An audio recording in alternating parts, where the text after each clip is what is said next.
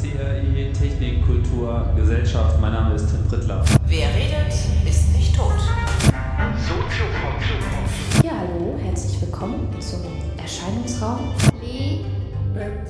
Zeit. Herzlich willkommen zur vierten Folge bei Mooncore.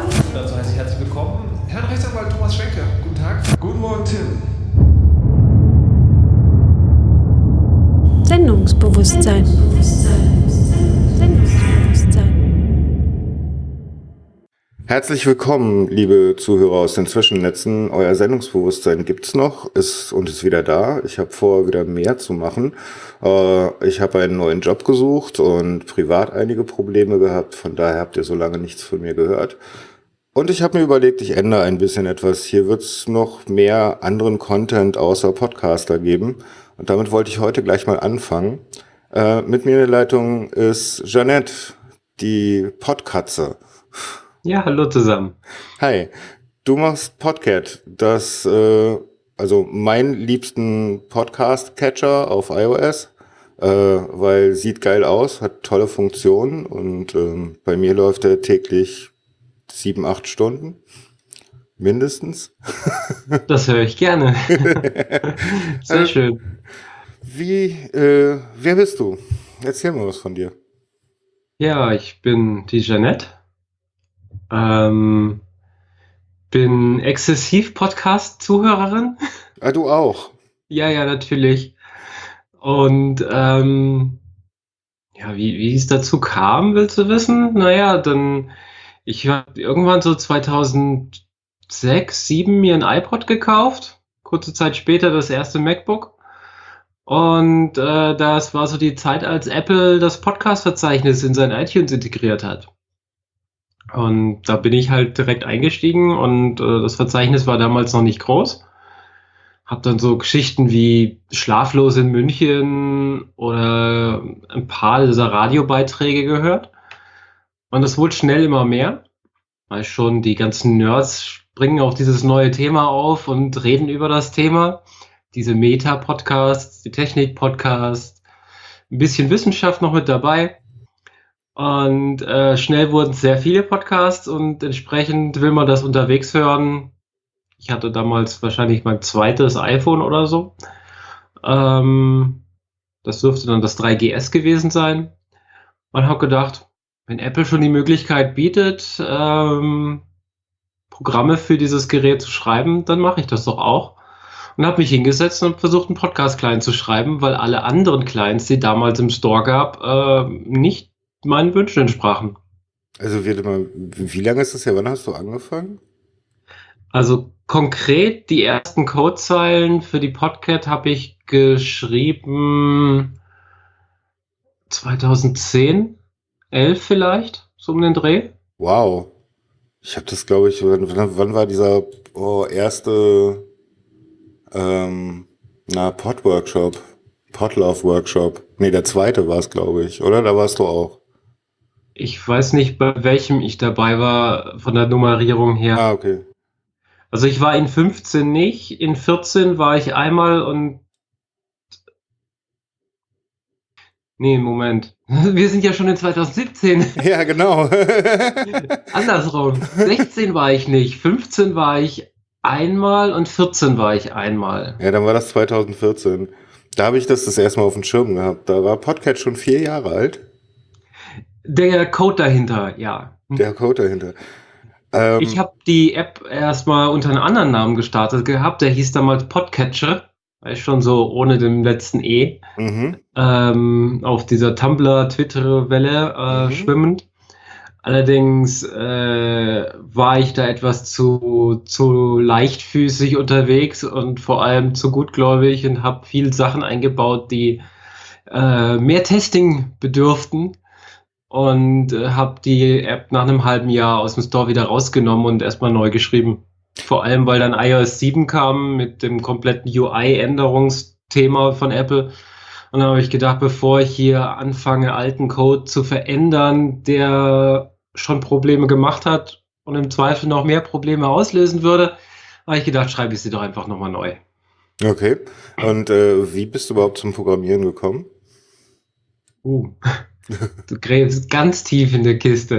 ja, natürlich. Man muss doch auch wissen, wie du in den Topf gefallen bist. Oh, weia. Ähm, wie weit gehe ich da zurück am besten? Gut, ich habe mal 3D-Grafik gemacht. Einfach just for fun und für mich. Weil die Rechenleistung war damals noch nicht groß genug. Ich rede hier von 2001 dass man Videos machen konnte, bin ich halt auf Stilleben äh, stehen geblieben. Also ich habe Einzelbilder gemacht, die so fotorealistisch wie möglich sein sollten.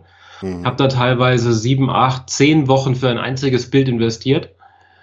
Und die Bilder will man natürlich präsentieren und die stellt man in, ins Internet. Und dann bastelt man sich eine kleine HTML-Webseite, wo die Bilder eingebettet sind und macht Thumbnails, alles von Hand. Und das geht einem tierisch auf den Nerv, weil man das jedes Mal neu machen muss. Ich weiß genau, und was du meinst. irgendwann denkt man sich, das muss doch einfacher gehen. Guckt im Internet, findet sie irgendwelche PHP-Skripte für Bildergalerien, die einem das Blaue vom Himmel versprechen. So von, von wegen, man lädt das Originalbild hoch und es taucht wie magisch auf der Webseite auf, in klein, in verschiedenen Größen und so weiter. Und die Skripte haben aber nur so 70 Prozent von dem getan, was ich wollte und der Rest war irgendwie nicht schön. Ich habe dann noch so, so ein Fable für die Optik, also musste das halt auch noch optisch angepasst werden. Und ehe ich mich versah, habe ich meine Finger ganz tief in fremden Quellcode stecken und habe angefangen, den anzupassen, so wie ich den haben will. Mhm. Und irgendwann habe ich angefangen, eine eigene Bildergalerie zu schreiben, die dann wirklich nur noch enthält, was ich will und nicht den ganzen Bullshit, den andere dann noch drin haben wollten. Mhm. Dann musste ich noch ein bisschen Text dazu schreiben und zwei Jahre später war ich mit einer kleinen Firma selbstständig, die Content Management Systeme für kleine und mittelständische Unternehmen anbietet. Wow. Und ja. Du hast dir alles selber beigebracht. Ja. Ich habe keine Ausbildung in diese Richtung gemacht. Nie irgendwas in der Art. Es ist einfach alles self-made. Okay. Ja, so höre ich das von vielen, die vor allen Dingen Programme draußen haben, die einfach mal machen. Genau, ähm, einfach mal machen. Jetzt. Und dann, dann kam ein Headhunter, hat mich nach Stuttgart geholt, wo ich an größeren Portalen rumgeschraubt habe von Verlagshäusern. Und äh, dort habe ich mit dem ersten iPhone, das, für das man das machen konnte, gedacht, ähm, ich erweitere das Portal mal um den mobilen Bereich. Den hatten die damals noch nicht auf dem Schirm. Also war die Mobile Web Abteilung eine One-Woman-Show, hm, mhm. nicht? Und ähm, habe mir aus Amerika ein Buch besorgt, wie man für iPhone entwickelt. Habe dann die App für unseren Kunden damals einfach von nichts äh, geschrieben für ihn und ihn da mehr oder weniger zu, weiß nicht, so 80 Prozent fertig unter die Nase gehalten. So, guck mal, das könnten wir auch. Ab dann habe ich iPhone entwickelt. Und das alles so, weil es mich selbst beschäftigt, weil ich es toll finde, einfach so gemacht. Dann hast du dir Open Objective-C angeeignet. Genau. Okay, und ähm, Podcat 1 ist mh, hm, relativ gut angenommen worden, wenn ich das so äh, in Erinnerung habe. Würde ich auch so sagen, ja. Also es hatte so seine Startschwierigkeiten. Natürlich hatte ich da auch wieder haufenweise Fehler drin, die bis zuletzt auch noch in Teilen drin war. Einfach weil mir so umfassende Konzepte teilweise fehlen, um Probleme zu beseitigen. Oder gefehlt haben vielmehr. Und dann gab es diesen Zeitpunkt, genau da, wo wir auf der ähm, Pod, auf dem Popular Publisher Workshop waren, mhm. als Instacast seinen Dienst einstellen wollte, mhm. es getan hat. Und da ich die einzige nennenswerte deutschsprachige Konkurrenz bin, sind die dann alle erstmal zu mir gekommen, was was mich ein bisschen überfordert hat, muss ich zugeben, weil es war einfach zu viel auf einmal. Und natürlich wurden aus einmal die Woche 10 Bugs plötzlich aus zu einer einmal die Woche 300 Bugs. Weil derselbe Bug halt immer wieder nur von jetzt viel mehr Menschen ausgelöst wurde. Und dann saß ich da und so, oh, oh mein Gott, irgendwie bricht hier alles zusammen. Okay, und du hattest auch noch keinen Dienstleister dazwischen, der in irgendeiner Form dir das Ganze aggregiert, oder? Nö. Habe ich auch immer noch nicht. Hast du nicht? Nein. Okay. Ich dachte, Hockey-App macht sowas. Ach so, das meinst du als Dienstleister? Ja, das hatte ich schon. Äh, also Hockey hat mir das aggregiert, zusammengeschrieben, so dass ich sehen konnte, äh, was für Probleme dann ausgelöst wurden. Mhm. Aber es gibt so einen Bug oder eine Serie von Bugs, ich weiß es nicht so genau, die halt mir als Fehlermeldung nur äh, wurde released äh, zurückgegeben wird. Und irgendein Objekt hat sich aus dem Arbeitsspeicher verabschiedet und dadurch die App zum Abstürzen gebracht und ich kann, konnte nicht herausfinden, wo. Bei mir Mhm. tat das Problem nie auf. Bei den Usern da draußen umso mehr. Und ich stand halt vor einem unlösbaren Problem. Konntest du es Und- bisher lösen? Ich habe es dadurch gelöst, dass ich die App weggeschmissen habe, sind sie nochmal komplett neu in Swift geschrieben habe. Also das heißt, du hast dir jetzt dann Swift angeeignet, nur für diese App. Genau. Okay. Ähm, erzähl mal was zu Swift, mich interessiert das. Ich würde mich zum Beispiel gern mal so da reinsteigen. Puh. Ähm, ja, weiß nicht. Hast du, äh, ja, ich, wenn ich hier, hier Referenzen versuche zu nennen, die andere, unsere Hörer noch nicht hatten, dann hilft das auch nicht weiter. Äh, ich wollte sa eigentlich sagen, es, es schreibt sich sehr ähnlich wie JavaScript. Okay. Wahrscheinlich würde ich von irgendjemandem wieder Schelte dafür kriegen, aber ich finde, ich bin von PHP zu JavaScript und von dort zu Objective-C gegangen. Und jetzt bin ich bei Swift gelandet und habe das Gefühl, es schreibt sich wie JavaScript. Naja, okay. Also die Syntax von Objective-C ist nur vergleichsweise mit allen anderen Sprachen, die so populär sind, extrem anders. Mit den vielen eckigen Klammern und so weiter. Das ist man eigentlich nicht so gewohnt, dass man so viel ineinander verschachtelt und so weiter wie bei Objective-C. Und da ist Was ich daran aber toll fand, dass man es so schön lesen konnte, dass sich die Methoden, ja, so ein, man hat am Anfang das Objekt, mit dem man irgendwas tut und dann einen Funktionsnamen, der daraufhin folgt. Und normalerweise aus PHP und so kannte ich es, da steht dann halt Generate Image from Thumbnail oder so Hm. und dann Klammer auf und dann kommt da der Parameter, nämlich das, Origin, das Originalbild Mhm. rein und dann fällt ein Thumbnail bei raus oder so oder Mhm. ähnlich in dieser Art. Ja. Und jetzt ist es halt so, also bei Objective-C ist es dann so, äh, generate thumbnails from image und dann, das, das ist der erste Parameter, gefolgt von weiteren, die, die sich in einem Satz lesen lassen, nämlich generate image, äh, thumbnail from image Mhm. with size and blur effect Mhm. and sonst irgendwas. Und das Okay. liest sich halt wie ein Satz in einer Zeile und ich fand das super angenehm. Okay, aber ähm, ich, also das ist genau das, was es mir schwer gemacht hat. Okay, das ist Gewöhnungssache, würde ich sagen. Also äh, von daher, hm. ja, aber äh, jetzt, das ist mein Swift ist ja mehr so, naja, auch C-Syntax. Also ich meine, gerade JavaScript und so weiter, das ist alles diese schöne mit geschweiften Klammern und in vielen, vielen verschiedenen Zeilen. Finde ich auch angenehm zu lesen, aber wie gesagt, persönlicher Geschmack. Äh, Ja. Eckige Klammern gibt es jetzt nur noch für Arrays, Genau. also für so Einheiten von, also Listen von Einheiten. ja, Arrays, Hashes oder wie auch immer man sie nennen möchte. Und jetzt kriegen wir auch schon wieder einen auf den Sack. Zu technisch? Ja, nee, wahrscheinlich, ähm, weil jetzt, äh, man kann Arrays und Hashes nicht vergleichen und so weiter. ja, ja, ähm, gar nicht in die Richtung ab, ablief, abtauchen. Ähm, also Swift ist an sich, wenn du jetzt sagen würdest, okay, für jemanden, der noch nicht programmiert hat, leicht zu lernen. Ja, definitiv. Ich bin mit null Vorkenntnissen von Swift in das Projekt eingestiegen, habe nach zwei Wochen flüssig Swift schreiben können und nach drei Wochen habe ich nicht mehr nachgedacht. Das Okay. war einfach so, der, der Umstieg ist so flüssig und so schnell gegangen, dass ich einfach nur begeistert davon war. Mein Arbeitskollege im Büro, der hat das jetzt äh, vor einem Monat auch gemacht und der ist auch immer noch mit glänzenden Augen davor. Es ist der, total fantastisch. Okay. Ähm, wo du gerade sagst, Büro, äh, ist Podcat für dich ein Fulltime-Job? Nein, nein, natürlich nicht. Ich bin fest angestellt bei einer anderen Firma, in der ich Forschung und Entwicklung mache, im iOS-Bereich. Mhm. Und äh, Podcat ist ein reines Liebhaberprojekt, das äh, nicht genug Geld abwerfen kann, damit ich davon leben könnte. Es ist nicht möglich. Okay. Instacast hat das sehr eindrucksvoll gezeigt, dass es nicht möglich ist, mit Podcast, mit dieser Nische äh, auf die Art und Weise Geld zu verdienen. ich meine, als, äh, als Sprecher, als Interviewer, im, der permanent sein, sein, seine Ergüsse ins Mikro kippt, damit kann man garantiert schon genug Geld verdienen, dass man davon leben kann. Äh, Ich, ich meine, es gibt genug Radiomoderatoren und so weiter. Aber als Entwicklerin von einer einzelnen App, davon kann ich nicht leben. Ist nicht drin. Okay. Ähm, naja, es gibt ja Man muss ja auch bedenken, die App, wenn sie mal verkauft ist, ist sie verkauft.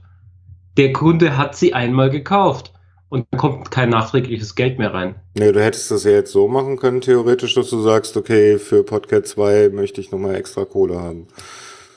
Ja, das bedeutet aber trotzdem nur 4 oder 5 Euro von jedem Einzelnen und bei 800 äh, Usern bis 1200 Usern kannst du ja ausrechnen. Damit kann ich zweimal Miete zahlen und das war's. Ich wohne in der Oh. Schweiz, hier sind ziemlich teuer. verstehe, verstehe. Okay, und ähm, gut, das heißt also äh, für dich reines Hobbyprojekt. Du möchtest Genau. das, äh, weil du selber einen Podcast-Player haben möchtest, äh, der deinen Bedürfnissen entspricht. Ganz genau. Ganz genau das. Okay, aber jetzt kommst du, kommt ja auch oft mal so diese, ja, mh, dieses Problem auf, dass Benutzer dafür bezahlt haben und dann meinen, all, ihr, all ihre gewünschten Funktionen müssten auch eingefügt werden. Wie gehst Ja, du damit klar. um? Also, sofern es nicht meinem Konzept widerspricht und ich gerade nichts Besseres vorhab, kommen die Funktionen rein. Wenn sie meinem Konzept widersprechen, dass äh, die App sich irgendwo zwischen super schickem Design, aber fast keine Funktionen wie Castro und fast kein gescheites Design, aber massiv vielen Funktionen wie Instacast, dass sich meine Cat, äh, Podcat in der Mitte davon einordnet, wenn das dem widerspricht, zu sehr in die eine Richtung oder zu sehr in die andere Richtung, dann sage ich einfach, tut mir leid, ist nicht. Okay. Äh, Muss Gibt- da knallhart sein, es geht nicht anders. ja, ähm, ich gehe aber jetzt mal nicht, also Hate wirst du wahrscheinlich wenig abbekommen, oder? Naja, die Leute kommentieren halt schon mal, wenn ihnen was nicht passt und sind teilweise überaus deutlich. Okay. Aber Hate im Sinne von du bist piep, ja, ähm, nee, gar nicht. okay. Also immer noch eine, eine Nische, die sich da zu benehmen weiß. Ja, denk schon. Ich meine, die, äh, dass jemand die App kauft, und das sind 4,99 oder sowas um den Dreh, ich weiß nicht, wie Apple das gerade rundet. Ähm, das ist ein Wert, den ein User da draußen nur dann wirklich ausgibt, wenn er weiß, wo, was er da tut.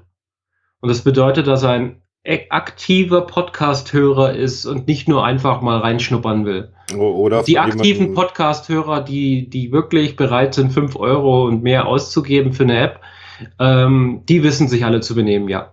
Ja, okay, das, das hätte ich da auch an der Stelle erwartet. Ähm, irgendwas hatte ich eben noch über Swift, aber hab's vergessen. Ach so, glaubst du, das ist eine Sprache, mit der man sich äh, gut äh, Programmieren beibringen kann? Doch, denke ich auch, ja. Also ich meine, Es gibt ja diverse ganz- schöne Lehrgänge, äh, die man sich angucken kann und da wird sehr einfach und gut erklärt, wie, wie man darin einsteigen kann. Und äh, wie sagt man, also man lernt sehr schnell sehr viel, ohne dass es dabei schwierig wird. Ah, okay. Also die, die Le- Lernkurve ist relativ flach. Also Sozusagen, es genau. muss sich nicht, muss, kommt nicht irgendwann so an einen Bump, wo man sehr viel lernen muss, bevor man überhaupt versteht, was da passiert. Nein. Ich Okay. habe nicht das Gefühl, dass es die, dass es so eine so eine Hemmschwelle da drin irgendwo gegeben hätte oder so. Äh, kannst du Gut, ich bin natürlich mit einem gewissen Vorkenntnis da reingegangen, klar. Und äh, Multithreading-Apps wirst du nicht am ersten Tag schreiben. Aber das ist etwas, wenn du so langsam dich reinarbeitest und hier mal ausprobierst, da mal ausprobierst, mit den Button der kl- klarkommst, mit der UI generell auf dem iOS klarkommst, dann kommt man auch ziemlich schnell an die, äh, an die Möglichkeiten, die man dann braucht, die etwas komplexer sind. Aber um, als Mindestmaß, um das tun zu können, braucht man schon ein iPad mit iOS äh, Playground oder einen Macintosh-Computer, sonst ist man Hell of verloren. Ähm, Oder? Prinzipiell, also man, man kann natürlich auch am, am Mac komplett nur in der Entwicklungsumgebung im Simulator arbeiten, wenn man kein Gerät hat. Ähm, früher war es ja so, dass man nur, wenn man den Entwickler-Account bei Apple bezahlt hat, dass die diese 80 Euro im Jahr oder 80 Dollar, dass man dann auch die Möglichkeit gekriegt hat, seinen Quellcode auf sein Gerät zu bringen. Diese Hemmschwelle ist aber auch inzwischen weg. Ähm, jeder, der ein Apple-Gerät hat, kann es an seinen Mac dranhängen und beliebigen Code, den er vorher drauf geschrieben hat, draufschicken. Hm. Da ist, der sind keine Kosten mehr zusätzlich äh, drin. Ja, früher Es in den Store zu bringen, setzt dann die Kosten voraus. Ah, okay. Also früher musste man ja auch 100 Euro bezahlen äh, im Jahr, um Apple-Developer zu sein und damit sein Gerät beschicken zu können. Genau, das, war das, was ich gefallen. meinte. Krass. Okay, cool. Jetzt ist das halt nur noch, wenn du die App ins Store bringst. ja, das ist aber auch, das ist fairer, oder? Weil- Ich meine, damit Studenten oder wer auch immer dafür sich daran interessiert, mal eben das ausprobieren kann und sei es auch ein ganzes Jahr dran rumwerkelt und in der Zeit kein Geld an Apple zahlen muss, ist das perfekt. Mhm. Erst wenn die App fertig ist, schmeißt man Geld nach Apple, kriegt den Account und kann es dann in den Store legen. Ich habe das leider halt zu einer Zeit noch gemacht, als man noch komplett bezahlen musste, weswegen ich effektiv ja, so drei Jahre komplett bei Apple bezahlt habe, ohne einen Cent auch nur zurückzukriegen. Mhm. Oder auch die Chance gehabt hätte, was zurückzukriegen, weil die App halt noch nicht fertig war. Verstehe. Du hast drei Jahre erstmal gebraucht zu entwickeln. Also das, äh, wie lange hat jetzt Podcast 2 gebraucht? Ähm, von dem Moment an, wo ich gedacht habe, ich probiere das jetzt in Swift, bis sie jetzt im Store ist, Mhm. drei Monate. Was? Echt? Drei Monate? Ich habe im Oktober angefangen. November, Wirklich? Dezember, Januar. Wow. Und was war der Auslöser für dich für Podcast 2? Ähm, eigentlich das Interesse an Swift. Die Voraussage, dass ich es ziemlich bald im Büro brauchen werde. und die Hoffnung, Probleme damit zu lösen, gleichzeitig was für die Arbeit zu lernen und meinen Arbeitskollegen damit voraus zu sein. Ja, das hat vollumfänglich geklappt, oder? Absolut, perfekt. Also ich bin wirklich begeistert, wie gut und stabil die Katze jetzt auf dem äh, iPhone rennt. Also vorher, äh, beziehungsweise nach iOS 9, da ging's noch, aber ab iOS 10 wurde es echt kritisch. Also da ist die App Glaub sehr ich. oft abgeschmiert. Ja, ich habe dann, habe ja effektiv iOS 9 und iOS 10 nicht mehr richtig viel äh, optimiert. Da habe ich ja nichts mehr angefasst. Die letzte Podcat 1 Version kam, soweit ich weiß, Ende Januar letzten Jahres. Mhm. Also Ende Januar 16. Und ab dann habe ich relativ viel Energie reingesteckt in dieses Podcare-System, dieses Podcast-Management-System im Internet, das leider ähm, mangels User gestorben ist. Oh, Und dann habe ich ähm, einen eigenen Sync versucht zu programmieren. Der hat auch ziemlich gut funktioniert, zumindest für mich und meine Test-User. Aber ich war, ich hatte Angst, den zu veröffentlichen, weil wenn da ein paar tausend User drauf rumhämmern, äh, ob der dann noch so gut funktioniert, wusste ich halt nicht. ja, also. Und jetzt habe ich gedacht, jetzt mache ich einfach mal alles sauber neu. Aha. Und wirklich komplett neu schreiben musste ich ja, weil der Quellcode sich verändert hat. Also es ist eine andere Programmiersprache. Und ich wollte sie nicht mischen. Was man ja machen kann, ist alten Code, Objective-C mit Swift zu mischen. Mhm. Und das wollte ich auf gar keinen Fall. Ja, das ist sehr gut, weil ich meine, irgendwann wird Ob Objective-C auch sterben, ne? Ich Genau. weiß nicht, wie lange die dem noch Zeit geben, aber so Objective-C Also- Support ist, glaube ich, auf dem Weg nach draußen. Ich ich würde sagen, die sind da noch mindestens zehn Jahre im Support drin. Wenn das mal reicht. Ja, gut, aber du kannst dann halt davon ausgehen, dass äh, neuere Frameworks dann nicht mehr äh, einen Backport zu Objective-C kriegen würden. Das ja, natürlich. Also, Also es ist so, dass ich äh, zwar diese ähm, Bridge-Header im Code drin habe, die die Brücke bilden zu, äh, zwischen alt und neu, mhm, weil ich halt zwei Bibliotheken aus dem Internet mit benutze, die noch Objective-C sind. mhm, Aber dann fügst du einfach nur diese Brücke ein, sagst, ich möchte diese Dateien mit benutzen und der Compiler macht im Hintergrund irgendwelche Magie, dass es trotzdem funktioniert. Aber ich habe keinen selbstgeschriebenen Objective-C-Code mehr in dieser App drin. Das ist cool. Und das hat sich halt auch gelohnt, weil ich habe es vom Anfang im Oktober, wo ich angefangen habe, Swift zu lernen, bis Mitte Januar nicht ein einziges Mal geschafft, die App bewusst zu crashen. Und das spricht an sich für sich. Weil die App, der, der Quellcode, der Compiler, die sorgen alle in Hand in Hand dafür, dass es viel, viel stabiler ist und äh, viel genauer gearbeitet werden muss. Okay. Also ich weiß Genauer immer gearbeitet 100 Prozent. Ja, ja, ich muss ein, weiß einfach immer hundertprozentig genau, was für eine Typ-Code ich zurückkriege, was für ein Typ-Objekt. Mhm. Vorher war es halt so, wenn man irgendein Objekt in eine Liste reintut und die Liste an der anderen Seite wieder au ausliest und erwartet, nur Episoden zurückzukriegen und dann ist da plötzlich ein String drin, dann knallt. Da konntest du dir nie sicher sein. Bei Swift ist das 100% sicher. Es gibt fast nahezu keine Möglichkeiten, da zu tricksen. Okay, krass. Mhm. Das ist cool. Das, das äh, sollte man sich vielleicht auch echt mal ein bisschen besser anschauen, diese Ja. Sprache. Kann ich sehr empfehlen. Ähm, jetzt gibt's ja so ja, einige Funktionen, die, da wurde ich auch schon drauf angesprochen, ob man die nicht noch, äh, oder ob das schwer wäre, die einzubauen, von Leuten, die auch äh, in meinem Freundeskreis die Podcast benutzen. Nämlich, Mhm. du äh, hörst auf deinem, auf deinem äh, iOS-Gerät und möchtest dann wahrscheinlich an deinen Rechner wechseln. Ja. Das, das, da ist so die Magie dahinter, die ich noch nicht beherrsche, sage ich es mal ganz einfach. Also technisch gesehen wüsste ich, wie man das macht. Aber man muss es auch machen, man muss es richtig machen, man muss es richtig gut machen. Und es ist tatsächlich in dem Fall auch eine Frage des Geldes. Einfach erklärt, wenn die App es an den Browser, an deinen Rechner kommunizieren soll, wo du gerade bist, dann muss sie das irgendwie nach außen hin kommunizieren können. Und diese Schnittstelle gibt es schon mal gar nicht. Diese Schnittstelle nennt sich dann Server. Einen Server, der irgendwo steht, über den man dann kommunizieren kann. Der dem die Podcat auf dem Handy sagt dem Server Bescheid, wie weit ich gehört habe. Dann sind wir schon wieder bei einem Online-Hosting-System, wo man äh, permanent online im Sync sein muss, zu, um zu wissen, wo man gerade ist, welche Episode man gehört hat und welche nicht. Und wenn das alles funktioniert, dann kannst du den Browser aufmachen und die Episode weiterhören, da wo du vorher Pause gedrückt hast. mhm. Das ist ein Wunsch, den ich schon lange hege, den ich auch zeitweise da drin hatte in der 1er-Version.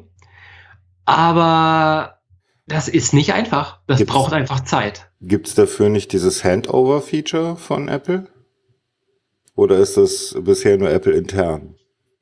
Handover, du meinst sowas wie, ich schreibe auf dem iPhone eine E-Mail oder ich fange sie an und Genau. dann kriege ich am Rechner das E-Mail-Symbol, mach's auf und schreibe da weiter. Genau.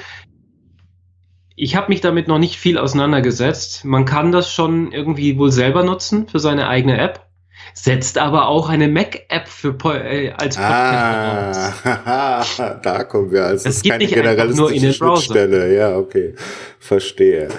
Hm, tja, da musst du wohl noch eine App für den Mac schreiben. Genau. Die einzige Idee, die ich zwischendrin mal hatte und die ich aber noch nicht verifiziert habe, ob das geht, ist ja sowas wie, du machst den Safari auf auf dem Handy und surfst irgendwo hin und an deinem Rechner geht auch das Safari-Logo auf und du tippst drauf und die Seite geht auf, mhm, die du vorher auf dem Handy, Handy offen hattest. mhm.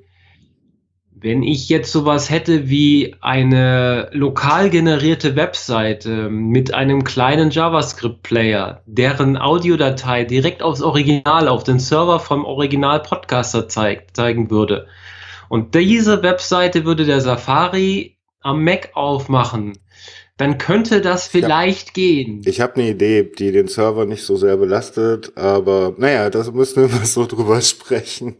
Ähm, ich, könnte einem, ich könnte dir ein Backend schreiben, was dir auf einen äh, API-Call eine Webseite generiert mit ähm, wie du sie haben möchtest nach einem Template und die als HTML-Seite ablegt und abrufbar ist und nach 30 Minuten wieder gelöscht wird. Das wäre natürlich auch geschickt. Und Okay. das wäre alles, was, und das ist äh, mh, ja nicht schwer zu schreiben. Was ist, wenn der Podcast zwei Stunden lang geht? Ja, denn die Seite ist nun, also meinetwegen, man kann auch sagen, alle in, in, in 42 Stunden äh, löschen. Also das ist ja jetzt äh, egal, wie man diesen, diesen Zyklus hat. Das kostet kein Brot, also eine statische HTML-Seite auszuliefern. Hä? Ja, das, das klingt auf jeden Fall interessant. okay, wenn du Vorsicht. daran arbeiten willst, kontaktiere mich. Ja, Äh, naja, Server die, Backend die ist Lösung, meine, die ich, meine die ja Arbeit, haben meine tägliche. Ja, okay. Die Lösung, die ich halt haben möchte, ist effektiv ein Sync dahinter. Weil aus dem Sync heraus kannst du dann alles machen. Von einem Webclient über den Sync in ein Tablet bis hin zum Sync in die Apple TV. Also wenn einer unserer Hörer eine Idee hat, gern angenommen. Oder auch Unterstützung jeder Form. Ja, natürlich. Also füttert die Podcat. Die hat sogar einen eigenen äh, Füttern-Button. Ja, Da kann man einmal im Monat auf jeden Fall draufklicken. ist voll gut. Ich habe so, habe einem äh, auf Twitter geschrieben, oder der hat mich geschrieben, äh, wann es die Podcast denn endlich zu kaufen gibt. Und ich meine so, ich lade sie morgen hoch in den Store. Und er, ja, bau aber unbedingt so einen Spendenbutton ein, damit man dir noch wieder Geld zustecken kann. Ich so, habe ich gestern eingebaut. Danke. ja, ne, also ich meine, äh, jeder, der die vorher schon mal bezahlt hat, kriegt jetzt einfach V2. Ja, Das genau. finde ich schon mal, das finde ich schon mal, hm, Kostenfreies Update. ja. Ich habe von Anfang an gesagt und ehrlich gesagt ist das äh, in irgendeiner Weise sogar Nutzen für mich, dass es die App Podcast immer nur als Update geben wird. Es wird nie eine separate Version geben, die was extra kostet. Mhm. Und es wird nie Inner Purchases geben, die irgendwelche extra Funktionen freischalten. Mhm. Das ist für mich der Nutzen dahin, dass ich mir diesen riesen Hassel mit Dingen verkaufen und Versionierung intern halten, von wegen, welche Sachen darf ich dem Button-User jetzt zeigen und welche nicht, was hat er schon gekauft und was nicht, Mhm. dass ich mir das gar nicht erst ans Bein binde. Ich kümmere mich um die App, sie funktioniert so, wie ich sie mir gedacht habe, dass sie funktionieren soll Mhm. und für jeden gleich, zumindest solange er auf derselben Version ist. Und alles andere ist mir egal. Dass es jetzt diesen Spenden-Button gibt, ist überhaupt nur so ein Zugeständnis, aber ein Zugeständnis auch wiederum an mich, weil da kommt ja schließlich auch was zurück. Mhm. Aber es ist kein Muss. Niemand muss das machen. Es gibt ein kleines Easter Egg, das man dann sieht, wenn man gespendet hat. Ach echt? Das ist mir noch gar nicht aufgefallen. Ja, es ist ein mikrokleines Easter Egg. Suche Nämlich der, der Futtertrog, der oben drüber angezeigt wird, wird immer voller. Ah. okay. Interessant. Ähm, Momentan kennt er, glaube ich, drei Stufen oder vier. Ich bin mir nicht ganz sicher. ah, da braucht er bei mir aber mehr. nee, Ja, also, das ist, äh, ich hatte meinem Designer schon angefragt, dass er mir noch einen Futternapf machen soll, wo es überläuft. Mhm. Äh, dazu ist er aber noch nicht gekommen. Der hatte die letzten Monate generell keine Zeit, was man der App leider in hier und da an ein paar Stellen anmerkt. Weil sie ist nicht ganz so designoptimiert wie die erste Version. Da fehlt einfach äh, sein Know-how und seine Arbeitszeit und die steht gerade nicht zur Verfügung.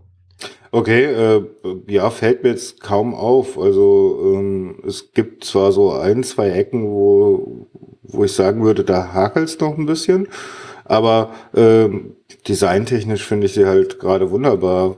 Gerade im Vergleich jetzt zu dem, was es so sonst noch gibt. Ist halt ähm, wirklich schön. Also äh, ich letztens hatte ich äh, einen sehr guten Freund hier, der hat mich ausgefragt, er hört selber relativ selten Podcasts. Was gibt es am Podcast-Client? Und ich habe ihm so ein paar gezeigt. Ich habe auch die anderen immer zum Testen bei mir auf dem äh, System drauf und bin halt so von den Standard großen Clients durch und immer, nee, nee äh, das kann nix, äh, nee, das sieht scheiße aus, das will ich nicht benutzen. Und zum Schluss habe ich ihm Podcat gezeigt und äh, dann die alte, die erste Version noch, dann fing er an, fiddelte damit rum. Ich so, okay, nicht kaufen, gerade das kommt demnächst eine neue äh, eine neue Version und die war nur wirklich, äh, ja, sie ist mir sehr oft abgestürzt. Das konnte ich dann nicht gut empfehlen. Äh, und jetzt, als sie rausgekommen ist, ist sofort drauf aufgesprungen. Also das ist wiederum gut designt, leichte UI, so wie man es haben will. Ja, das höre ich da sehr gerne. Und äh, ja, planst du noch mit der Podcast weiterzumachen? Also ich meine, du hast ja jetzt gerade Versionen über Versionen rausgeschossen. Ja, genau. Ähm, wir sind jetzt inzwischen schon bei 2.05. Das heißt, das ist die sechste Version im Store Mhm. von der zweiten. Und ich bin fleißig dabei, weiterzumachen. Also jeden Bug, den ich irgendwo äh, gefeilt kriege über Mails, über Twitter, wird, äh, wird verfolgt und wird aus dem Nest gejagt, so schnell es geht. Und neue Features sind natürlich auch in Planung, Hm. beziehungsweise sind schon umgesetzt und sind jetzt in der Testphase. Okay. Hm. Ähm, gibt es einen Weg jetzt für die Hörer, wie sie dich kontaktieren können? Ähm, über die Webseite Podcat, Mhm. also podc.at. Mhm. Ist zwar eine österreichische Domain, aber ich fand das witzig. Es ist schon cool. Also ich meine, du deckst jetzt sozusagen den gesamten deutschsprachigen Raum ab. Äh, ab. Deine meisten Kunden sitzen in Deutschland, du programmierst aus der Schweiz und hast eine österreichische Domain. genau. So muss es doch sein, oder? ja, genau. Du bist. Und auf der Webseite findet man die Kontaktmöglichkeiten. Und in der App unter Licensing bei den Einstellungen bin ich, äh, ist mein Designer und ich auch jeweils äh, äh, verlinkt mit ihren Webseiten, so dass äh, der Kontakt auf jeden Fall hergestellt werden kann. Ich finde Twitter ein bisschen müßig, weil es ist so schnell. Ich habe halt oftmals nicht die Zeit, den Leuten sofort zu antworten. Und wenn ich es dann tue, dann verstricke ich mich in eine Unterhaltung, für die ich eigentlich gar nicht die Zeit habe. Weil ich Oh. muss ja tagsüber doch noch in einem anderen Büro für jemand anders arbeiten. mhm. Und dann schreiben mir die Leute halt nachmittags um zwei oder so, dies und jenes ist nicht, weil sie es gerade in der Mittagspause festgestellt haben. Und ich lasse mich dazu hinreißen, dann direkt zu antworten. Das ist meistens nicht so gut. Ja, Andererseits kriege ich dann halt ein Lob im iTunes Store von wegen, dass der Support so toll und so prompt sei.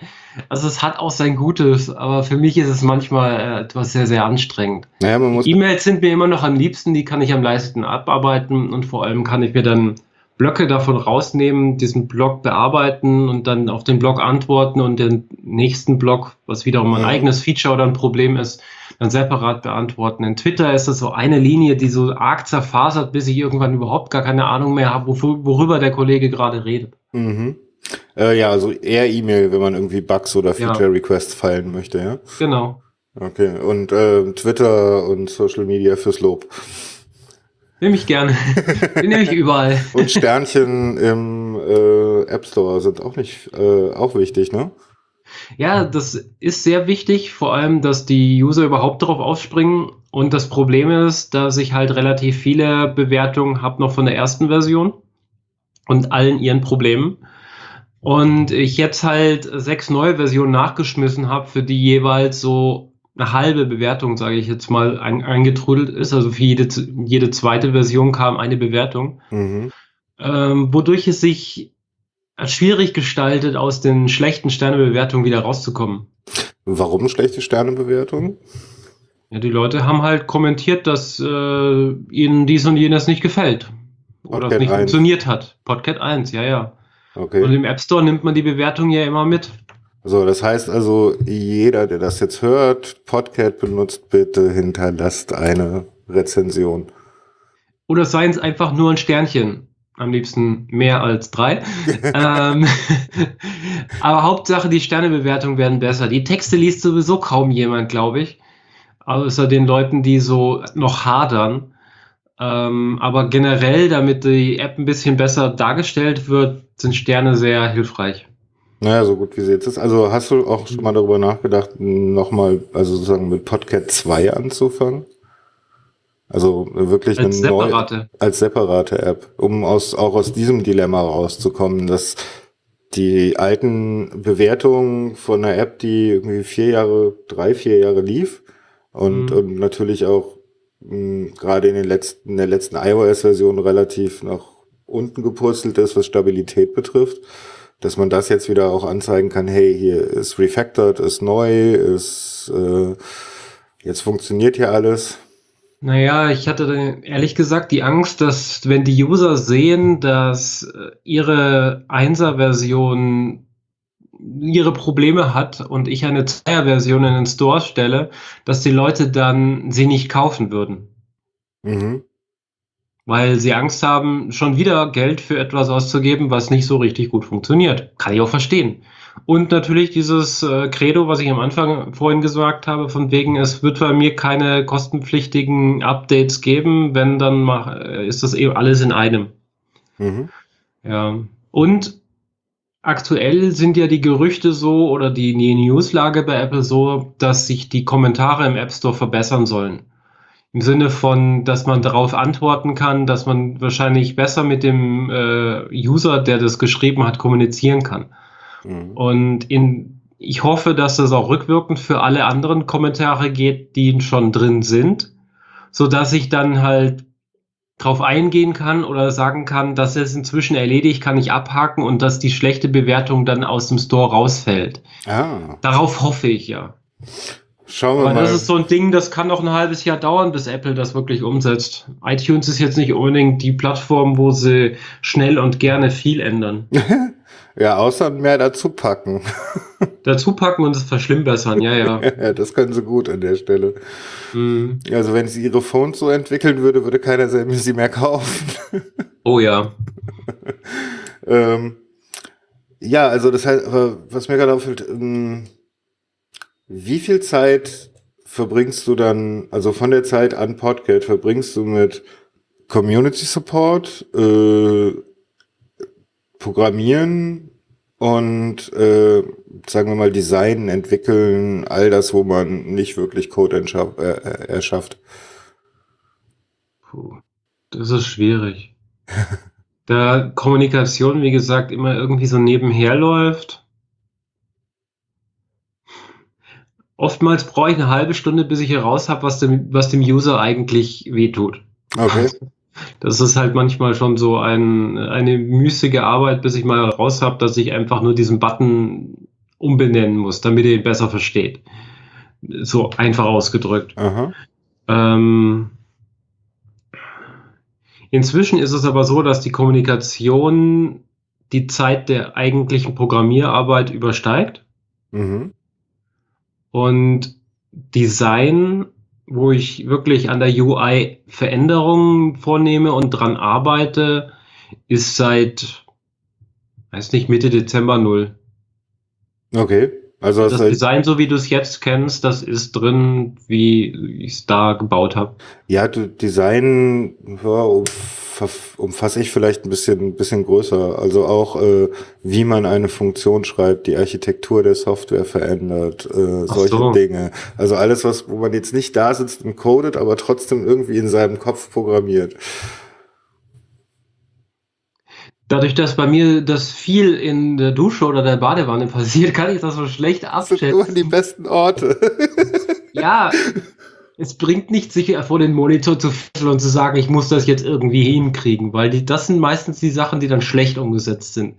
Da stelle ich lieber den Monitor aus und setze mich auf die Couch und gucke irgendeine Serie oder stelle mich, wie gesagt, unter die Dusche und mache irgendwas anderes, was mich davon ablenkt und dann kriege ich die besten Ideen für sowas. Hm, so geht's vielen Entwicklern. Ja.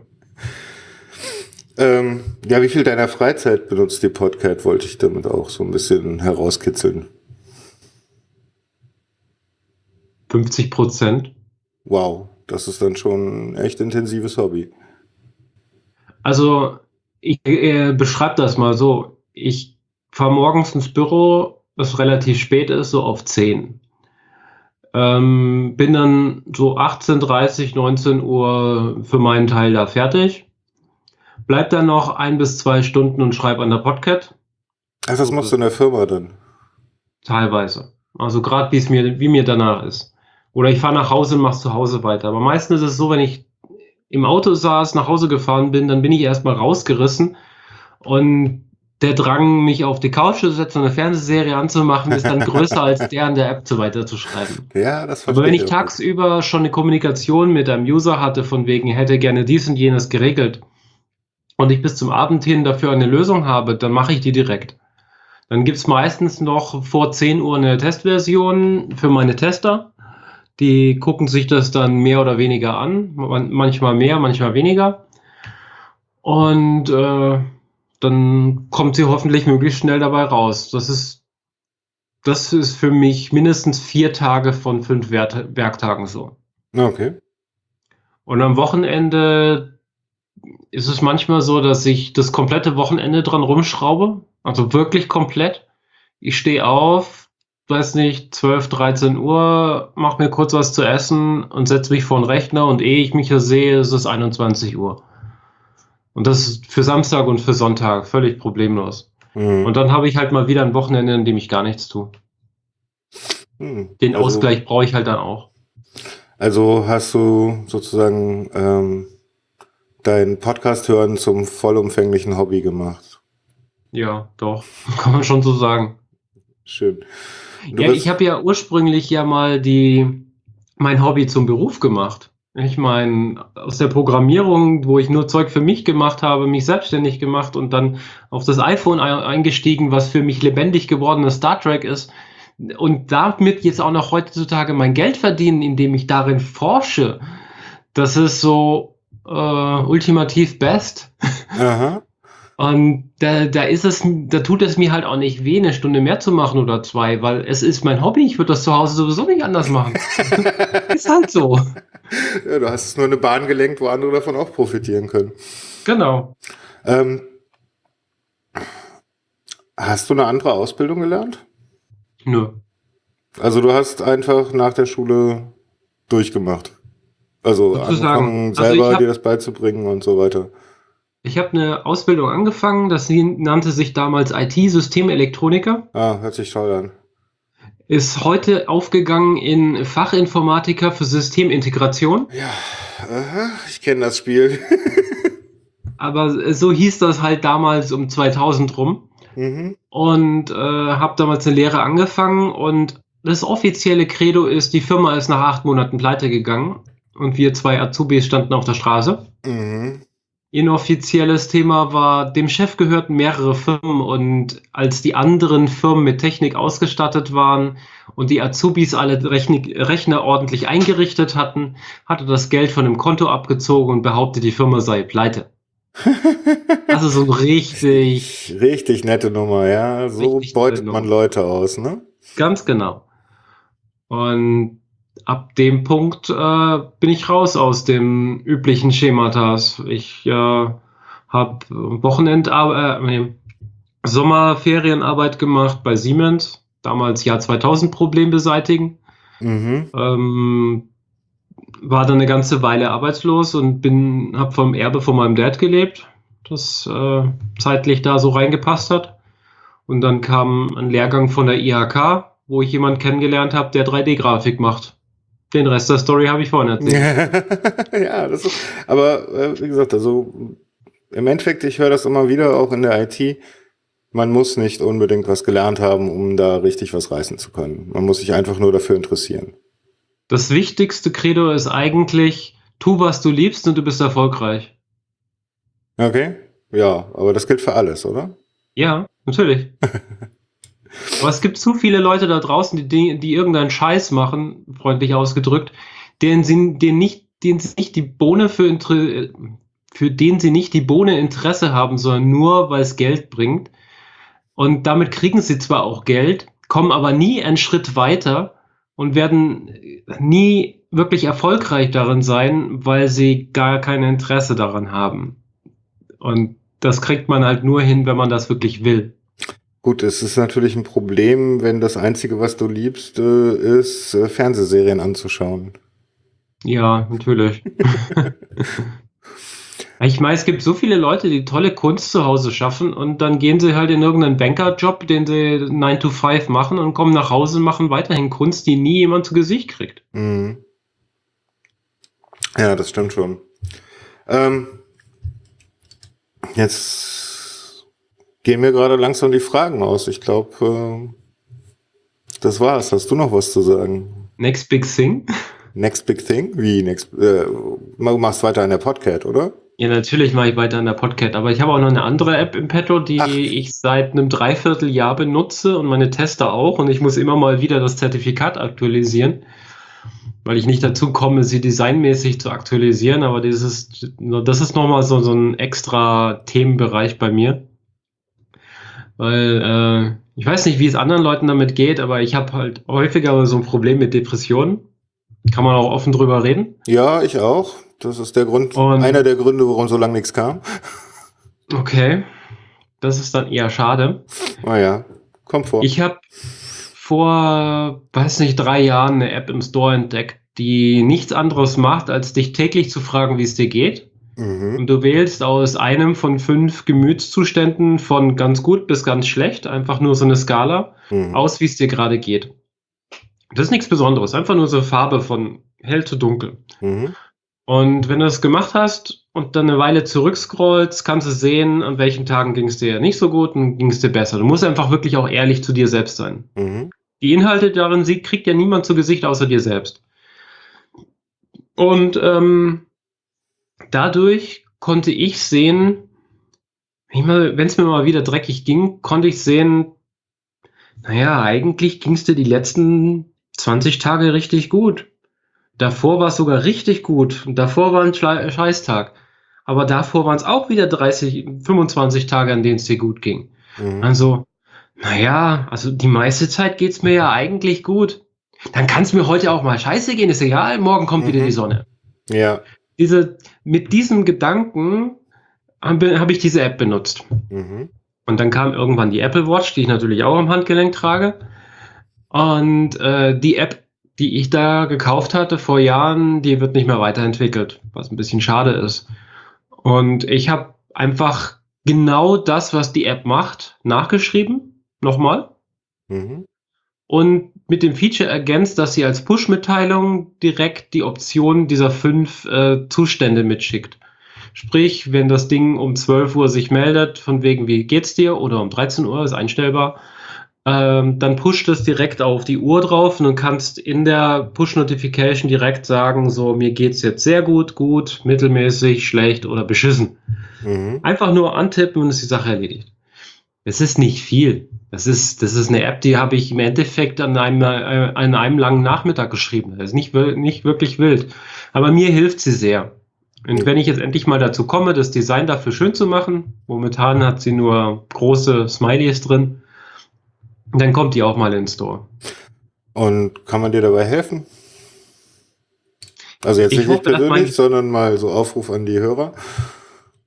Ja, wenn jemand Lust hat, ein Design zu basteln, das den kompletten Screen vom iPhone einnimmt und mit dem man fünf Gemütszustände von ganz gut bis ganz schlecht auswählen kann, egal ob seitlich scrollen, indem man am Gesicht wischt, wie sich das Smiley verändert, irgendwas in diese Richtung und möchte, dass das wirklich zu einer App wird, dann darf die Person sich gerne bei mir melden, denn effektiv fehlt mir das. Mhm. Mein Ursprungsgedanke war, dass man ein großes Lego-Männchen sieht und man nur bei seitlich Swipen den Kopf austauscht. Ah, auch interessant. Aber ich Aber hatte so ein bisschen auch Angst, dass Lego mir da auf die Füße tritt. Ja, müssen wir vielleicht ein anderes Männchen machen als Lego, aber die Idee ist ja gut. Genau. Ähm, und das wird dann die Mood Cat? Smile heißt sie. Smile heißt sie. Sie hieß zwischendrin tatsächlich Mood, aber das war noch Objective-C-Code.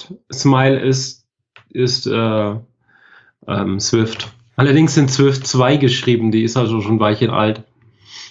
Ja, gut, aber die jetzt Das war so mein erster drei ist Kontakt jetzt nicht das Problem. Mit Swift, bevor ich das dann wieder zur Seite gelegt habe und wieder ein Dreivierteljahr nichts gemacht habe. Okay, und ähm, du, du kannst sie jetzt schon benutzen. Ähm, würdest du auch Meine- diese Version releasen in irgendeiner Form? Also die Version, so wie sie jetzt ist, haben nur meine Tester sonst. Mhm. Da braucht es einfach noch ein bisschen Design. Ich kann das so nicht guten Gewissen in den Store stellen, das sieht einfach nicht gut aus. Brauchst du noch Tester? Ähm, Also sowohl als ja, das, ist, das ist schwierig. Das ist echt so ein Problem. Ähm, ich habe 60 Tester oder 60 Testgeräte vielmehr angemeldet. Davon sind vielleicht drei meine. Dann sind wir bei 57 Testern. Effektiv melden sich davon halt jeder mal so zwei, dreimal zurück und dann nie wieder. Ich, Okay. die, die, die, Leute machen das ja im Endeffekt auch aus ihrer Freizeit und sind da nicht so intensiv dabei. Mhm. Ich habe ein paar Leute dabei, das sind jetzt so drei, vier, die wirklich aktiv jeden Tag mit mir schreiben und hin und her und Konzepte überdenken und sonst was. Aber bei 57 Leuten, dass es dann drei sind, die mir helfen, das ist schon Armutszeugnis. Mhm. Ist ein bisschen sehr schade. Naja, Von daher bin ich sehr vorsichtig, was neue Tester angeht, weil ich kann da ganz viele Leute reinnehmen, klar, aber effektiv bringen tut's mir dann halt doch wieder fast nix. Ja gut, also ich meine, wenn du so ein paar Tester da drin hast, die dann auch, weiß nicht, Softwareentwickler sind und so ein bisschen durch die UI durchschauen können, Hm. so ein bisschen verstehen, was dahinter passiert, dann ist das bestimmt auch sehr hilfreich, oder? Ich bin mir nicht sicher, ob ich solche Leute überhaupt habe in meiner Testergruppe. Okay, also wenn so ist- jemand dabei wäre, der könnte sich dann schon mal bei dir melden. Ja, klar, gerne. Ich meine, Ich, ich würde mich mit den Personen dann äh, erst unterhalten. Also ich lasse nicht jeden da rein, das ist okay. das ist jetzt Ah. nicht der Aufruf, dass ihr alle jetzt losspringt und helft. Das Genau. macht bitte mit Sternchen. Ja, das hilft mir, glaube ich, im Moment mehr. Weil meine Timeline mit Features und Funktionen und Verbesserungen, die da rein muss, die ist sowieso schon lang. Für meinen für meinen äh, äh, Depression-Trigger, glaube ich, schon fast wieder zu lang. Mhm. Weißt schon so, wenn man zu viel zu tun kriegt, dann dreht man sich um und macht erstmal gar nichts. Mhm. Ähm, aber ich kämpfe mich da so durch. 2.1 ist bei mir schon in der Testumgebung und bei einem Kollegen auch, Oh, schön. weil 2.1 enthält CarPlay. Ja, endlich. Äh, für die Leute, die ein Auto haben. Das CarPlay Für die, spricht. die Leute, die CarPlay in ihrem Auto haben. Ich habe es Ja. leider nicht. Aber man muss ja doch sagen, die beiden großen Szenarien für Podcast benutzen ist im Auto oder in der ÖPNV. Das Ja. sind die großen Bereiche. Ja, das stimmt schon. Also Dass jemand das zu Hause am, oder im Büro am Schreibtisch hört, ist eher die Ausnahme, weil die wenigsten dürfen tatsächlich mit dem Kopfhörer vorm Rechner sitzen. was? Ja, ich kenne da genug Leute, die das nicht dürfen. Oder Also- schlicht nicht können, weil sie halt äh, ständig kommunizieren müssen. Ja, okay, also kommunizieren ist klar, aber nicht dürfen. Äh, okay, naja gut, ich bin auch in der Blase der IT da, ne? Also da Ja, ist ja. es meistens so, da darf man sich deprivieren, um auch in die, in die Zone zu kommen. So, es gibt da so einen riesengroßen Schlag von, äh, also großen Haufen Menschen, die äh, mit Anzug und Krawatte sich vor den Rechner setzen Stimmt. müssen. Ja, äh, oh, Die dürfen keine Kopfhörer aufsetzen. die Armen. Naja, vielleicht helfen ihnen die AirPods. ja, So würde man Vielleicht. nicht mehr sehen. Wenn du die Haare nach vorne machst und die Dinger drin hast, würde man es Genau. nicht mehr sehen. ja, nee, also CarPlay ist fast fertig. mhm. Es gibt noch irgendwo eine klette Kleinigkeit, die dafür sorgt, dass sie abstürzt aus irgendeinem Grund. Ich habe eine neue Version ausgeliefert, aber noch kein Feedback dazu gekriegt. Das hoffe ich heute Nachmittag noch. Und dann denke ich, dass ich CarPlay nächste Woche schon ausrollen kann. Cool.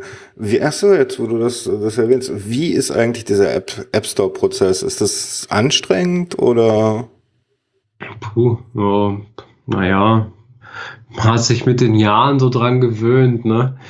Ähm, man bezahlt den Entwickler-Account, geht dann in das Backend von denen, erzeugt ein Zertifikat, das man erst aus seinem, auf seinem Rechner erzeugt, dann hochlädt zu Apple, Mhm. dann dort wiederum signiert kriegt und dann wieder zurückkriegt. Standard-Zertifikatserstellung, ja. Genau. Und mit diesem Zertifikat erze- erzeugt man Profile für die Entwicklung, für Ad hoc, also für meine Testumgebung und für den Store. Mhm. In der Entwicklungsumgebung sagt man dann beim Bauen, welches dieser Profile genutzt werden sollen, dieser drei üblicherweise. Mhm.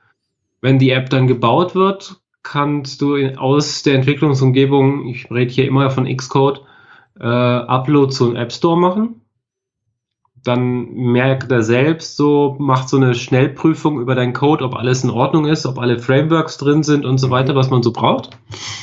Dann lädt er das hoch. Im Backend von Apple selber gibt es einen Bereich, es gibt zwei Bereiche. Das, was ich bisher gemeint habe, ist Apple Developer. Also developer.apple.com. Mhm. Und dann gibt es einen zweiten Bereich, der nennt sich iTunes Connect. Das ist der Bereich, wo normalerweise die großen Firmen ihre Musikbeiträge einstellen und so. Also für den iTunes Store und die Serien und so weiter und so.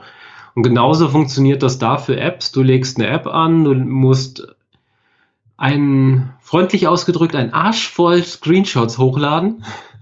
Also das ist echt nicht lustig. Für, für jede Displaygröße teilweise eins. Inzwischen haben sie so einen Manager, der, wenn ich ein großes Bild hochlade, das er auch fürs kleine Phone darstellt, so grob. Aber ähm, so um die 25 Screenshots muss ich hochladen. Oh Gott. In der App selbst sind inzwischen, glaube ich, 30 Icons eingebettet für jede Displaygröße, für jede Variante, wo man sie braucht, separat.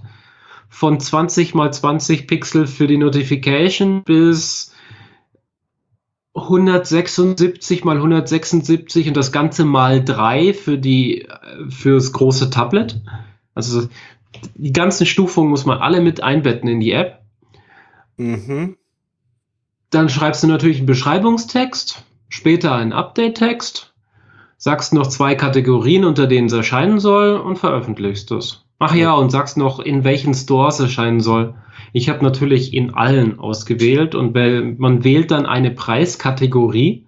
Man kann nicht äh, 1,23 Euro auswählen, das geht nicht, sondern man wählt so eine Preiskategorie Tier 1, Tier 2, Tier 3 und so weiter. Das Mhm. geht hoch bis irgendwie 999 Dollar oder so Mhm. und fängt bei 99 Dollar an und das dann immer in die entsprechenden anderen Währungen jeweils umgerechnet. 99 Cent meinst du? Ja, genau, oder Do Dollar, äh, 99 Dollar Cent Genau. war in der Frage von mir gemeint.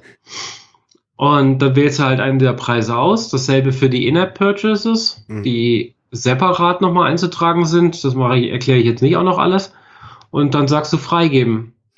Und dann geht's erstmal ins Bergwerk. Dann wird die Dann- App erstmal getestet. Die App, die du hochlädst, durchläufst dann sofort einen automatischen Online-Test bei denen. Mhm. Der dauert irgendwas zwischen 15 und 45 Minuten. Mhm. Woran das dieses Zeitunterschied liegt, weiß ich nicht. Ja, Einfach sofort wahrscheinlich. ist nicht sofort. Hm?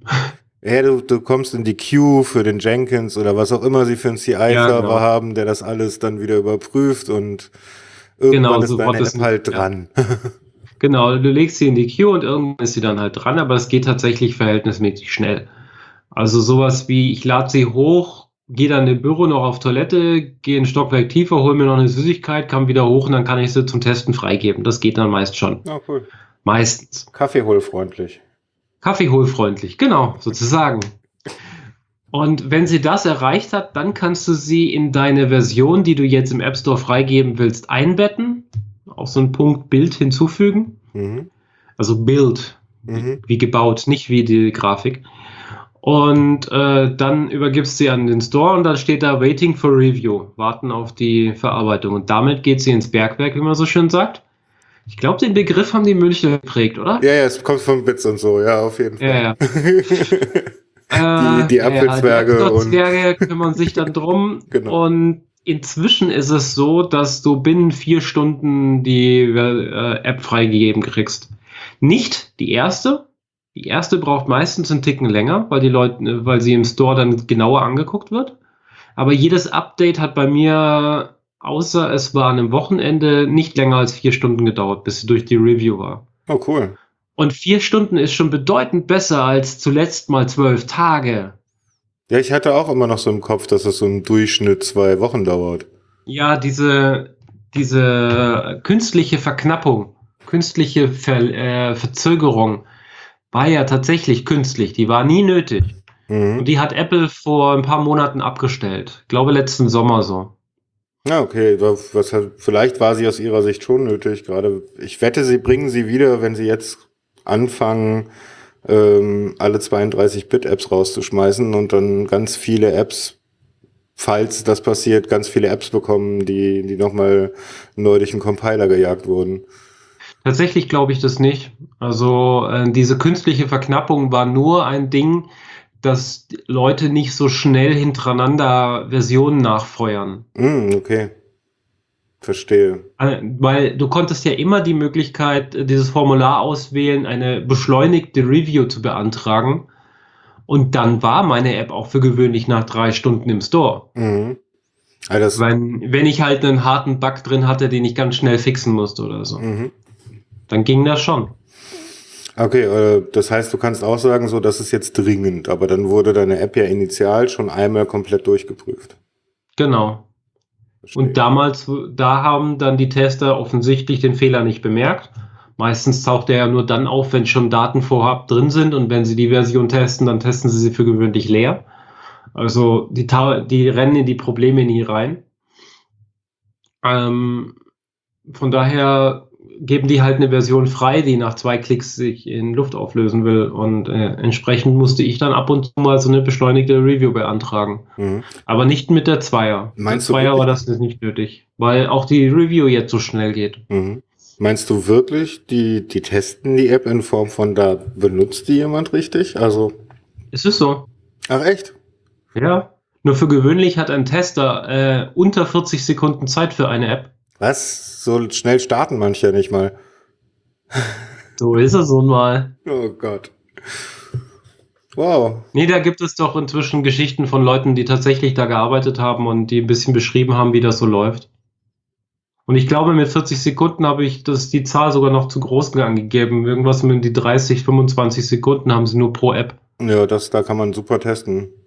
Aufmachen, drei, vier Buttons drücken, zumachen, next. Ja, da kann man, äh, ja, verstehe.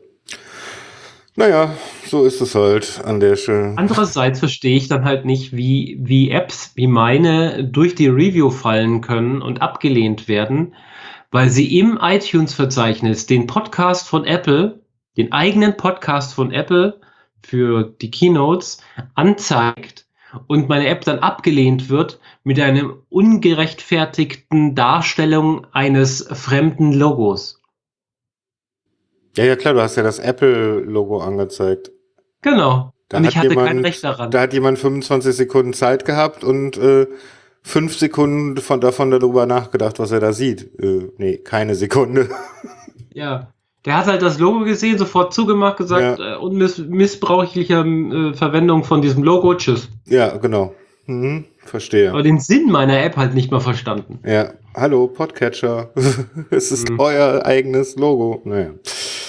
Äh, ich danke dir für die Einsichten und Einblicke aus äh, der Podca äh, aus der Entwicklerwelt und äh, Gerne. die Katze hinter der, hinter der Podcat kennenzulernen. du bist ein echter Katzenliebhaber, oder? Definitiv. Wie viele hast du selber? Ich habe leider noch keine wieder. Ähm, ich bin erst in die Schweiz gezogen und ähm, habe meine Katzen aus Stuttgart nicht mitgenommen. Oh, haben. Und äh, jetzt, also die erste Wohnung in der Schweiz war zu klein. Musste mich hier erstmal an das Klima gewöhnen und so und äh, wohne jetzt seit einem Monat in einem Haus in einer sehr, sehr großen Wohnung, die explizit dafür ausgelegt ist, dass ich jetzt wieder Katzen haben kann. Ah, Die sehr schön. Katzenklappe ist in der Terrassentür schon drin und so, also kommt jetzt, jetzt im Frühjahr. Sehr schön. Na dann äh, wünsche ich dir viele neue Katzen, viel Danke. Futter, viele Sterne und äh, danke für das Gespräch. Danke dir und hoffentlich hören wir bald mehr von deinem Podcast. Wieder mehr. Ja, ich, ich, ich bemühe mich. Tschüss. Tschüss. Ja, und noch ein kleines Detail im Nachhinein noch von der Podcat. Manch einer hat sich ja gefragt, warum es die Katze in verschiedenen Farben gibt. Und äh, ja, das ist auch so ein historisches Ding. Es begab sich nämlich, dass Apple vor geraumer Zeit Plastik-iPhones rausgegeben hat, nämlich die 5C Ja, ja, ja, die, die Color Edition, ja. Die Color Edition, genau, die gab es in grün, in pink, in blau, in weiß und Aber recht pastellig, oder? ja, sie waren so ein bisschen pastellig. Äh, wobei, ich bin mir nicht ganz sicher, gab es zwei Generationen mit zwei Farben oder war das nur bei den iPods? Das Na, war nur bei egal. den iPods. Und ich hatte mir in den Kopf gesetzt, an der Seriennummer muss ich doch rauskriegen lassen, was für eine Farbe das Gerät hat. Und das ging tatsächlich auch eine Weile. bis ich Ernsthaft? rausgekriegt habe, dass diese Abfrage Private API ist und es nicht geht. Mhm. Und Naja, jedenfalls zu der Zeit, als es noch ging, hat sich die Podcat entsprechend der Farbe verändert, je nach Gerät, was man besitzt. Ah, da kommt das her. Dann hast du es einfach als Theme gemacht. Genau. Ich habe das natürlich als Theme gebaut, sodass man es per Hand umschalten kann, weil ich habe ja auch nur ein Gerät und ich musste die anderen auch irgendwie testen können. Aber schnell stellte sich heraus, dass unter anderem das gelbe Theme und das grüne Theme Augenkrebs auslöst. Zumindest für dich. Ja, für mich zumindest als grafikaffiner Mensch war, war das so ein geht gar nicht Ding. Ähm, und dann haben wir die Farben leicht angeglichen und aus dem Neongrün wurde das Türkis und aus äh, dem Pink wurde das Dunkelrot und die anderen Farben haben wir noch so ein bisschen geändert. Blau wurde zu Eis, das ist ja immer noch blau und äh, lila kam noch hinzu, weil das die Lieblingsfarbe meines Designers war. Mhm. Gelb haben wir einfach komplett geknickt, weil Gelb auf Helm, äh, auf dem Untergrund ging einfach gar nicht. Ähm, Funktioniert nicht. Musst du für jedes dieser Themes auch Grafiken anpassen? Ähm, in der App habe ich natürlich die App-Icons, weil es ja die äh, App demnächst mit der Möglichkeit gibt, dass sich das App-Icon verändern kann, je nachdem, was die App gerade tut. Und entsprechend wird es demnächst ab iOS 10.3 die Möglichkeit geben, dass entsprechend der Kopfhörer unten im Logo rot, blau, lila oder türkis wird. Aha. Diese Grafiken muss ich auf jeden Fall einbetten und ich habe auch noch so ein paar Fallback-Icons. Wenn kein Podcast-Logo geladen werden kann, wird dann Podcat-Icon angezeigt und das ist mhm. dann entsprechend grün, blau, lila oder rot. Aber ansonsten muss ich keine zusätzlichen Grafiken hinterlegen, weil ich fast alles automatisiert rendern lasse. Okay. Also ich sage, das ist eine Grafik, die ist so und so groß, hier ein paar Pixel und da macht er jetzt mal einen farbigen Balken rein. Das nutze ich zum Beispiel sehr exzessiv bei den äh, Lockscreen-Bildern. Wenn man nämlich das iPhone lockt und währenddessen läuft ein Podcast und das iPhone dann wieder dazu bringt, das Display anzuzeigen, dann mhm. sieht man ja das Podcast-Logo mhm. und link, links unten nochmal und so einen Balken, wie es gerade heißt. Und da steht auch drin, wie das Kapitel gerade heißt. Mhm. Und wenn das Kapitel auch noch ein eigenes, ein eigenes Artwork hat, wird das als Grafik verwendet und das Podcast-Logo selbst nur klein links unten in der Ecke. Ich dachte mir, wenn Apple diese Funktionalität nicht bereitstellt, dass ich da mehr reingeben kann an Informationen als Titel und Album, was echt schon sehr beschränkt ist, aber für Apple ist ja sowieso alles Musik, selbst Apps sind für sie Musik, dann muss ich das halt irgendwie anders lösen und habe es in die Grafiken reingerendert, die ich on the fly erzeuge. Du willst mir sagen, Apple hat sich äh, bei Linux äh, sozusagen ein Paradigma abgeschaut, nur falsch verstanden. Statt everything is a file, everything is music. Naja, wenn man da, davon ausgeht, dass iTunes mal ein Music Player war, ist das irgendwie logisch. Die haben diesem Music-Format nur ein paar neue Felder verpasst und das war's. Aber wenn man in, genau in die Dateien reinguckt, ist zum Beispiel eine App der App-Name steht im selben Feld wie der Titelname von einem Song. Äh, ah, es macht Probleme. Ist halt beides ein Titel. Ja. Okay. Und Interpret ist halt in meinem Fall dann der, der, die Developer. Mhm. Bei anderen steht halt als Interpret Facebook oder sowas drin. Verstehe. Das muss also jedes Mal dann für die entsprechende also transformiert werden in den entsprechenden Teil, den man eigentlich haben will. Genau. Und dadurch, dass halt im Hintergrund alles für sie Musik ist, ist es oft sehr, sehr schwierig, vernünftig in iTunes, und ich meine jetzt iTunes das Programm selbst am Mac oder am PC, dadurch wird es halt nahezu unbenutzbar, weil viele Felder kannst du nicht suchen, weil sie sie einfach nicht für die Suche freigegeben haben weil sie sie nicht in allen Dateitypen drin haben und so Späße. Ja. Dadurch wird es halt sehr, sehr schnell, sehr, sehr schwierig. Mhm. Ja, danke für den Nachtrag doch und äh, jetzt aber wirklich. Macht's gut. Jo. Ciao. So.